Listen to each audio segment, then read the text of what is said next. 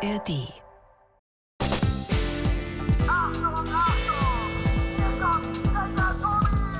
Das ist Tobi, Checker Tobi, Checker Tobi. Checkpoint. Der Podcast mit Checker Tobi.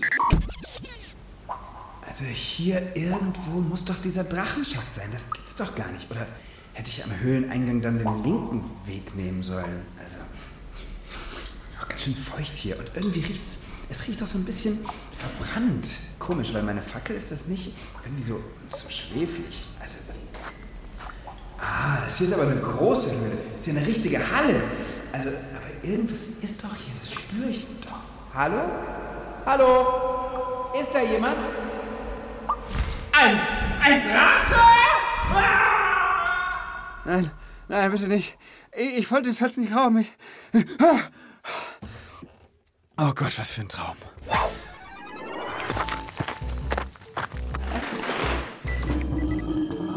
Zugang Checkerbude genehmigt. Hallo liebe Leute, schön, dass ihr wieder mit dabei seid. Ich sag's euch, ich bin so erleichtert, dass dieser krasse Drache gerade nur ein Traum war. Dabei war der erste Teil echt richtig spannend, so tief unten im Berg. Alles war feucht und kalt und dunkel und ich da mit der Fackel durch diese dunklen Gänge durch. Ja, schon mega cool und auch echt spannend. Und jetzt check ich auch, warum ich davon geträumt habe. Klar, wegen dem Checkpot heute. Heute dreht sich nämlich alles um Höhlen. Und anders als in meinem Traum gerade bin ich diesmal glücklicherweise nicht allein unterwegs. Ein herzlicher Applaus bitte für meine hoffentlich, also ganz bestimmt total mutige Höhlenforscherkameradin. Hier ist Charlotte.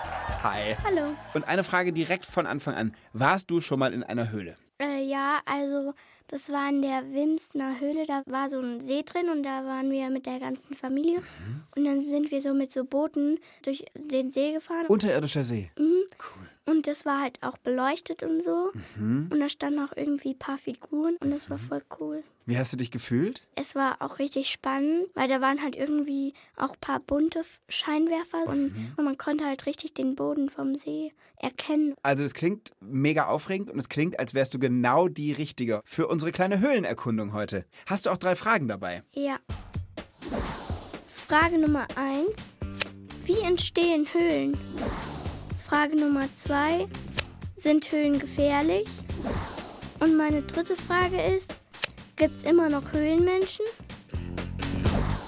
Super spannende Höhlenfragen. Ich würde sagen, Das checken wir für euch. So, deine erste Frage war, wie entstehen Höhlen? Ja, genau. Ich weiß, dass eine Höhle halt ein großer Hohlraum in einem Berg ist oder auch zum Beispiel gibt es auch im Eis. Und dass sie dadurch entstehen, glaube ich, meistens, dass Wasser durchfließt. Und das Wasser wäscht dann in den Stein, ja, eben diese Höhle rein. Deshalb sagt man ja auch aushöhlen. Da steckt es schon im Wort. Ausgehöhlte Höhle quasi. Ja, weil da ist immer so feucht drin und sowas. Genau, durch das ganze Wasser, was das da reingewaschen hat. Exakt. Jackie, Ja, dann äh, hau doch mal auf den gelben Knopf. Wie ihr schon richtig gesagt habt, hat Wasser eine große Bedeutung bei der Entstehung von vielen Höhlen. Schmelzwasser im Gletscher wäscht eine Höhle ins Eis. Und Wasser, das durch einen Berg rinnt, wäscht über viele Millionen von Jahren einen Hohlraum aus. Allerdings nur dort, wo das Gestein wasserlösliche Bestandteile wie Gips oder Steinsalz enthält. Ist das Wasser säurehaltiger, kann es aber auch Kalkstein lösen. Dabei entstehen die besonders beeindruckenden Tropfsteinhöhlen. Das sind Höhlen, bei denen lange, dünne Steinzapfen wie Eiszapfen spitz vom Boden und von der Decke in den Raum ragen.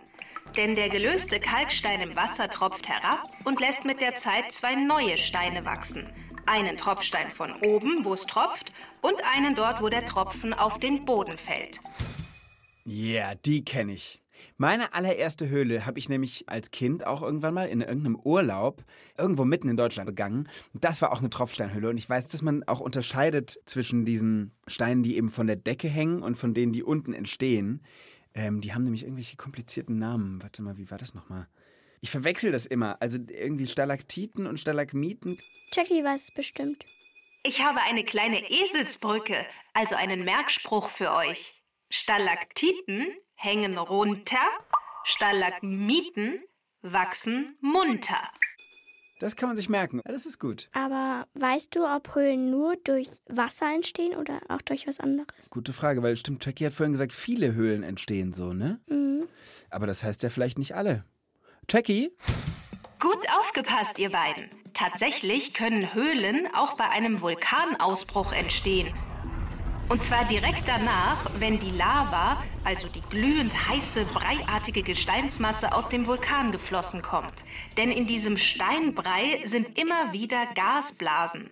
Hat sich der heiße Gesteinsbrei abgekühlt und ist erstarrt, bleiben in seinem Innern eben diese Gasblasen als Höhlen zurück. Die längste bisher bekannte Lava-Höhle der Welt befindet sich übrigens auf Hawaii.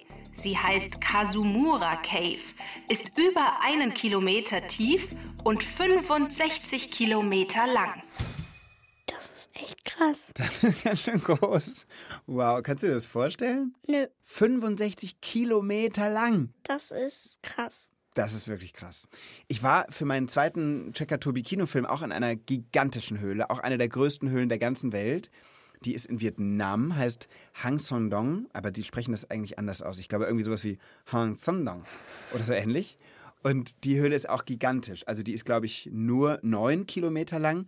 Aber da sind Hallen drin, die sind über 200 Meter hoch. Da könnte man den höchsten Kirchturm der ganzen Welt reinstellen. Ich habe den Film gesehen, die großen Zwischenräume, das war schon richtig cool, wo einfach was gewachsen ist. Du meinst diese Dolinen, wenn eine Höhlendecke einbricht, dann nennt man das Doline. Und weil dann da plötzlich ja auch Licht und, und Wasser durch Regen und so reinkommen kann, kann quasi in der Höhle was wachsen. Es war wie so ein Weltwunder. Aber dazu kann ich dir gerne, wenn du magst, am Ende des Checkpots noch ein bisschen was erzählen. Aber deine Frage, ist die damit beantwortet? Ja. Höhlen können auf unterschiedliche Arten entstehen. Wenn Schmelzwasser durch einen Gletscher fließt, entstehen Eishöhlen. Höhlen im Gestein werden auch durch Wasser ausgewaschen.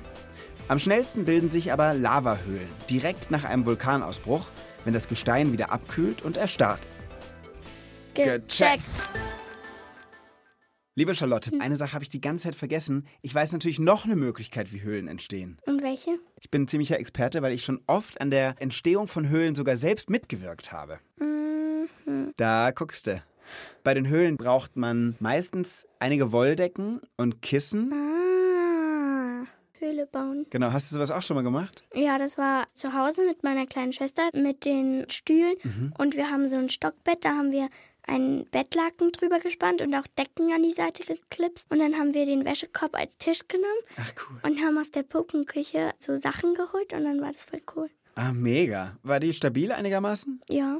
Cool, dann bist du ja eh eine richtige Höhlenbauexpertin. Bei mir sind sie immer wieder eingestürzt. Wollen wir nachher noch eine zusammen bauen? Eine Höhle hier in der Checkerbude? Ich liebe das. Und wenn du als Expertin dabei bist, dann hätte ich Bock. Einverstanden. Apropos einstürzen, ich glaube, damit sind wir schon langsam bei deiner zweiten Checkerfrage. Meine zweite Frage ist, sind Höhlen gefährlich? Sind Höhlen gefährlich? Also ich denke schon, zum Beispiel bei so Erdbeben oder so, weil wenn da was einstürzt und man halt drin ist oder daneben und halt Steine rausfallen und dann kann man sich sehr schwer verletzen. Stimmt, also vor so einem Höhleneinsturz, wenn es jetzt nicht um meine selbstgebastelte Decken- und Kissenhöhle geht, hätte ich auf jeden Fall auch Schiss. Und was fällt dir noch ein? Warum könnte eine Höhle noch gefährlich sein? Vielleicht, wenn man sich verläuft. Ah ja, stimmt. Ich finde, das sind schon super Ideen. Aber ich glaube, wir sollten jemanden fragen, der sich damit wirklich auskennt. Ich hätte einen echten Höhlenprofi an der Hand.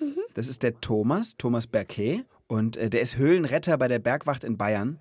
Und ich glaube, wenn sich jemand auskennt, dann er. Ich wähle mal kurz seine Nummer.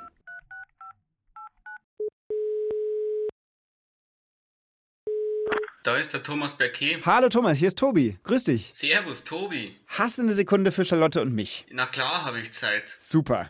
Wir sind im Checkpot zum Thema Höhlen und Charlottes zweite Checkerfrage ist, ob Höhlen eigentlich gefährlich sind. Und da dachten wir, wir müssen natürlich dich anrufen. Grundsätzlich sind Höhlen jeder Art und Weise ein bisschen gefährlich. Es kommt natürlich darauf an, in welcher Höhle man sich bewegt. Man unterscheidet zwischen horizontale Höhlen, die einfach wie ein Tunnel geradeaus reingehen, oder vertikale Höhlen, Ja. die wo auch senkrecht in die Tiefe gehen. Und je nachdem, in welcher Höhle man sich bewegt, gibt es unterschiedliche Gefährlichkeitsstufen. Was ist bei welcher Höhle das Gefährlichste, was passieren kann? Also bei Höhlen, die in die Tiefe reingehen, also senkrecht nach unten, da kann man irgendwelche Schächte runterfallen, wenn man nicht die richtige Ausrüstung dabei hat. Bei beiden Arten von Höhlen kann man sich natürlich auch im Dunkeln verirren, wenn man zum Beispiel kein Licht dabei hat. Und das Ganze kann man sich eigentlich so vorstellen. So eine Höhle ist wie ein Labyrinth. Kann so eine Höhle auch einstürzen? Die Gefahr bei uns jetzt in Deutschland, sage ich mal, oder bei uns in Bayern ist sehr, sehr gering. Warum ist das eine geringe Gefahr, dass sie auch mal einstürzt? Also man kann sich das so vorstellen,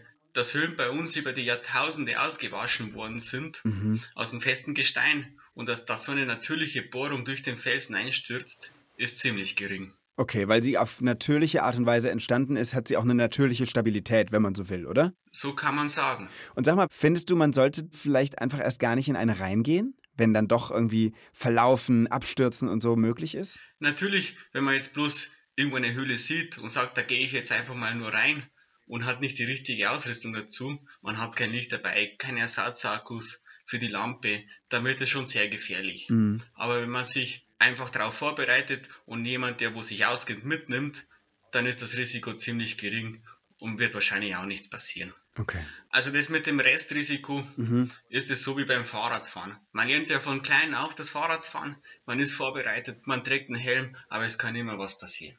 Aber jetzt hast du gesagt, besser mit Begleitung reingehen. Du hast auch vom Licht gesprochen. Was für Ausrüstung braucht man denn sonst so, wenn man in so eine Höhle geht? Man braucht natürlich einen Helm.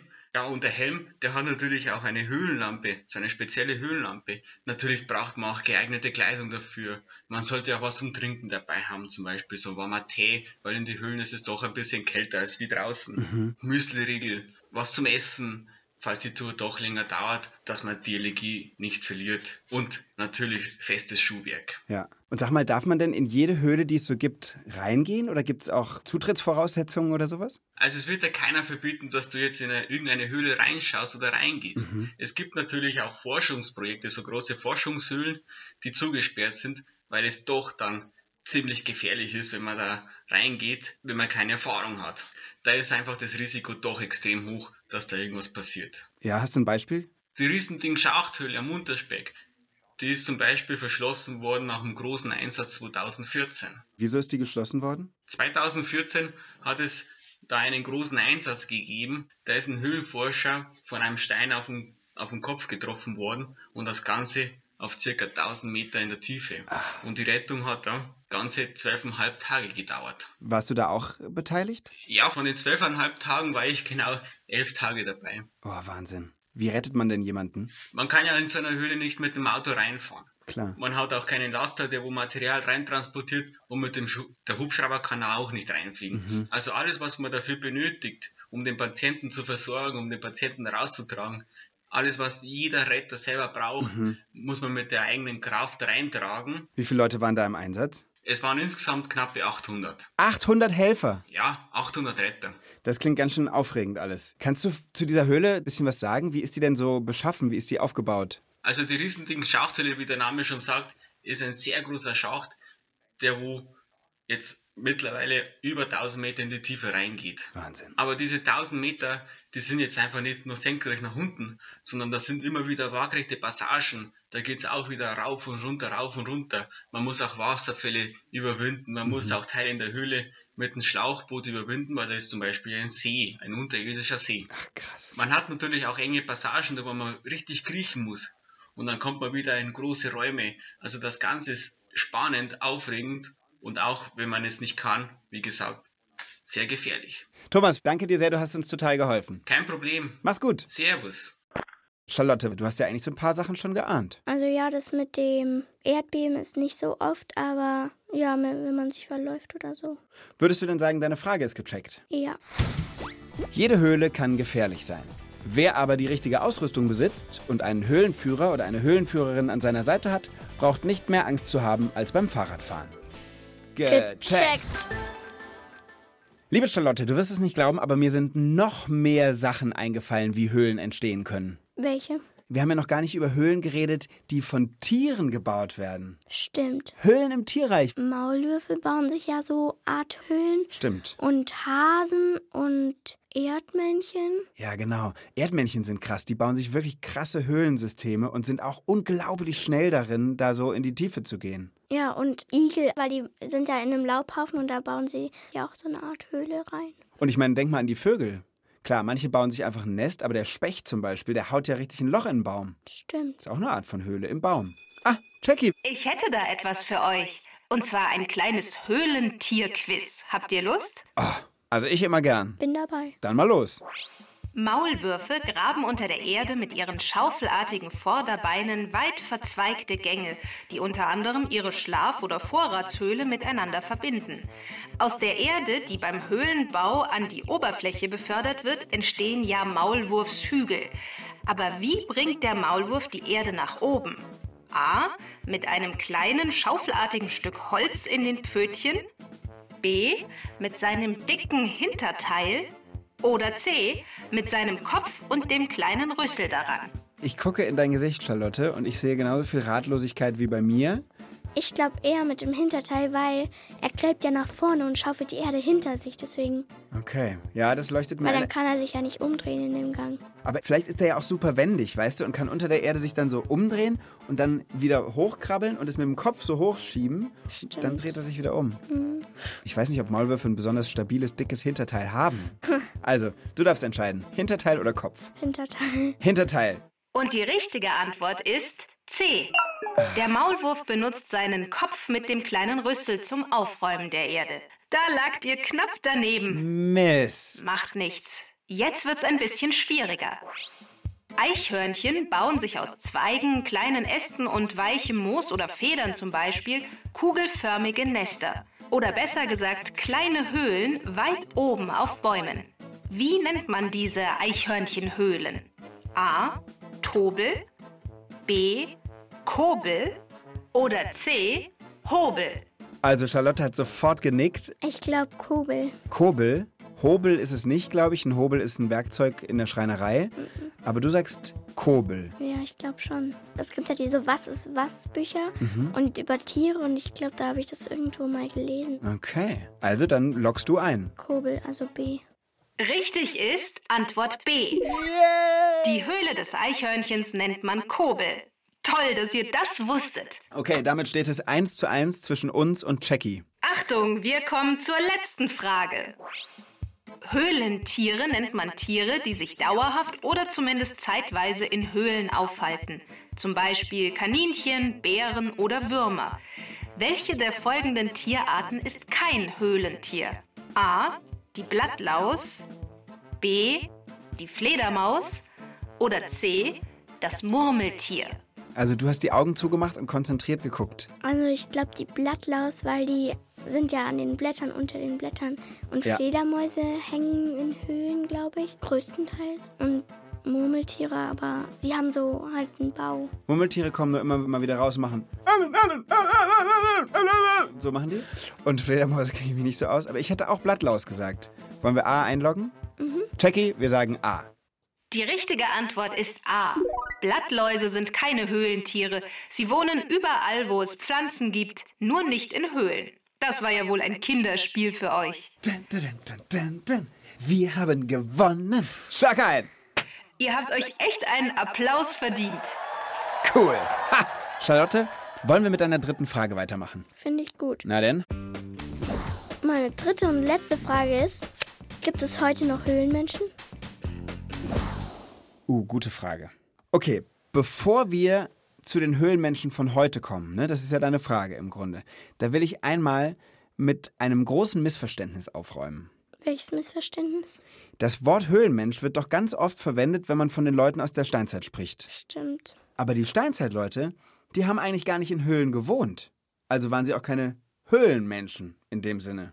Die sind halt nur in Höhlen gegangen, wenn sie sich schützen mussten vor dem Wetter oder vor Tieren oder auch wenn sie mal Feste gefeiert haben. Aber wieso nennt man sie dann Höhlenmenschen? Ja, ich glaube, das sagt man, weil die Menschen damals vor halt knapp 30.000 Jahren oder so in den Höhlen die Wände bemalt haben. Aber dauerhaft gewohnt haben sie da nicht. Eigentlich waren die nämlich Nomaden, also die hatten Zelte und sind immer dahin gezogen, wo es was zu essen gab. Interessant. Weißt du denn irgendwas von Höhlenmenschen? Weil ich meine, du hast die Frage ja mitgebracht. Ja, also in einer Kinderzeitung habe ich mal so was gesehen von so einem Mädchen in Jordanien, halt in eine Felswand gebaute Wohnung, in einer Höhle sozusagen. Die wohnen da. Ja, Okay, dann sind das ja Höhlenmenschen. ja, sozusagen. Aber dann hast du deine Frage ja eigentlich beantwortet. Dann gibt's noch Höhlenmenschen. Da in Jordanien. Ja, aber ich weiß nicht, ob es die einzigen sind oder gibt es noch mehr. Ah, guck mal, Jackie meldet sich. Tatsächlich findet man weltweit Menschen, die dauerhaft in Höhlen wohnen, darunter in der Türkei, dem Iran, Frankreich, Australien oder Spanien. Häufig sind diese Höhlen Orte, an denen es Kalk oder Tuffstein gibt. Die größte Höhlenstadt Europas entstand vor 800 Jahren und befindet sich im Süden Spaniens, in der Provinz Guadix. Über 4000 Menschen leben dort inzwischen in 2000 unterirdischen Höhlenhäusern. Während manche Menschen dort immer noch leben wie die Bauern vor 500 Jahren, haben andere Bewohner inzwischen Internet, Wasser und Stromanschluss. Und wie in einer richtigen Stadt gibt es auch Kirchen, Töpfereien, Weinkeller oder Backofenhöhlen. Sogar seinen Urlaub kann man in Guadix in Ferienwohnungshöhlen oder Höhlenhotels verbringen. Du grinst so. Würdest du da einziehen wollen? Also einziehen vielleicht nicht, aber ich würde gern mal so einen Urlaub da machen. Weil wenn man da im Sommer hingeht, ist bestimmt immer schön kühl. Ja, ich glaube auch. Also gerade im Sommer sind die Temperaturen in Höhlen wahrscheinlich so angenehm. Außerdem ist es sehr ruhig, weil die Bergwände dann die Geräusche schlucken. Kann man wahrscheinlich sehr gut schlafen. Ich stelle es mir auf jeden Fall sehr anders vor als in der Stadt. Ich glaube, es ist auch mal cool, so in einer Höhle zu wohnen und dann kann man sich auch viel besser vorstellen, wie das halt ist. Voll. Ich bin mal in der Türkei, äh, hat Jackie ja auch gerade gesagt, gibt es so große Höhlengebiete. In Kappadokien heißt das. Da bin ich mal mit einem Heißluftballon oben drüber geflogen und es ist Wahnsinn, weil man sieht von oben, wie überall in diesen Steinen so Löcher reingehen und da sind gigantische Höhlensysteme, wo auch wirklich Menschen drin leben. Das ist echt abgefahren. Sieht aus wie ein Schweizer Käse von oben. Aber deine Frage, ist sie damit beantwortet? Ja. Auf der ganzen Welt werden heutzutage Höhlen von Menschen zum Wohnen genutzt. Die größte Höhlenstadt Europas liegt im Süden Spaniens. Dort wurden vor etwa 800 Jahren die ersten Wohnhöhlen gegraben. Heute leben da mehr als 4000 Menschen und manche haben sogar einen Strom-, Wasser- oder Internetzugang. Gecheckt. Du, wir haben drei Höhlenfragen gecheckt. Das heißt, unser Checkpot nähert sich eigentlich mit großen Schritten dem Ende. Dein Geheimnis noch. Wie, wa- was hast du gesagt? Dein Geheimnis. Wie, was für ein Geheimnis? Halt dein Geheimnis.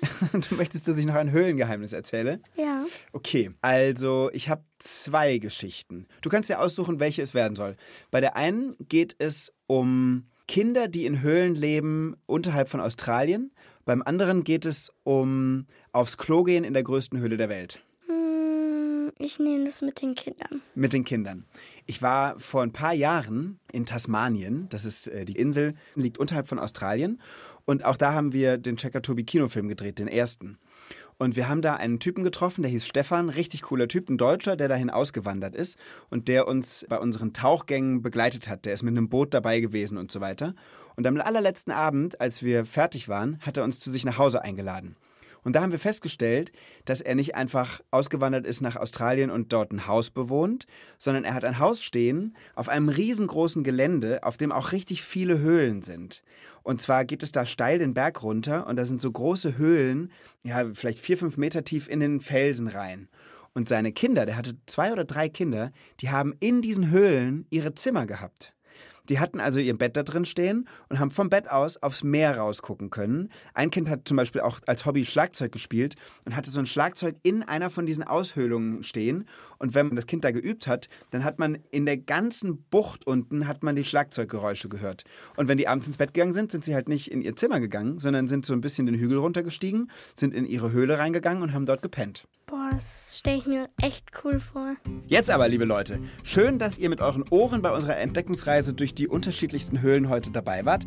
Mir hat es auf jeden Fall mit dir wie immer, Charlotte, riesengroßen Spaß gemacht. Und mir hat es auch Spaß gemacht. Und wenn ihr Lust habt, dann baut euch doch gleich auch mal eine Höhle. Ist voll gemütlich. Wollten wir doch jetzt auch gleich machen, richtig? Und was ich euch allen noch empfehlen möchte, in so einer Höhle kann man natürlich super gut Checkpots hören. Zum Beispiel würde sich anbieten, der übers Gewitter, weil in so einer Höhle ist man ja super geschützt. Findet ihr alles in der ARD Audiothek. Ganz viel Spaß dabei. Macht's gut, Leute. Bis zum nächsten Mal. Tschüss. Tschüss. So, und wir bauen jetzt. Wir können hier diesen einen Stuhl einfach nehmen und dann. So, guck doch mal hinterm Sofa, müsste eine Decke sein. Äh, ja, hier. Irgendwo hatte ich auch noch ein paar Wäscheklammern. Text und Regie Annabel Zahnetzer. Sprecherin Konstanze Fennel. Redaktion Inga Nobel. Eine Produktion des Bayerischen Rundfunks 2023. Ihr wollt mehr? Dann hört doch mal rein bei Anna und die wilden Tiere. Annas Podcast gibt's in der ARD Audiothek und überall, wo es Podcasts gibt.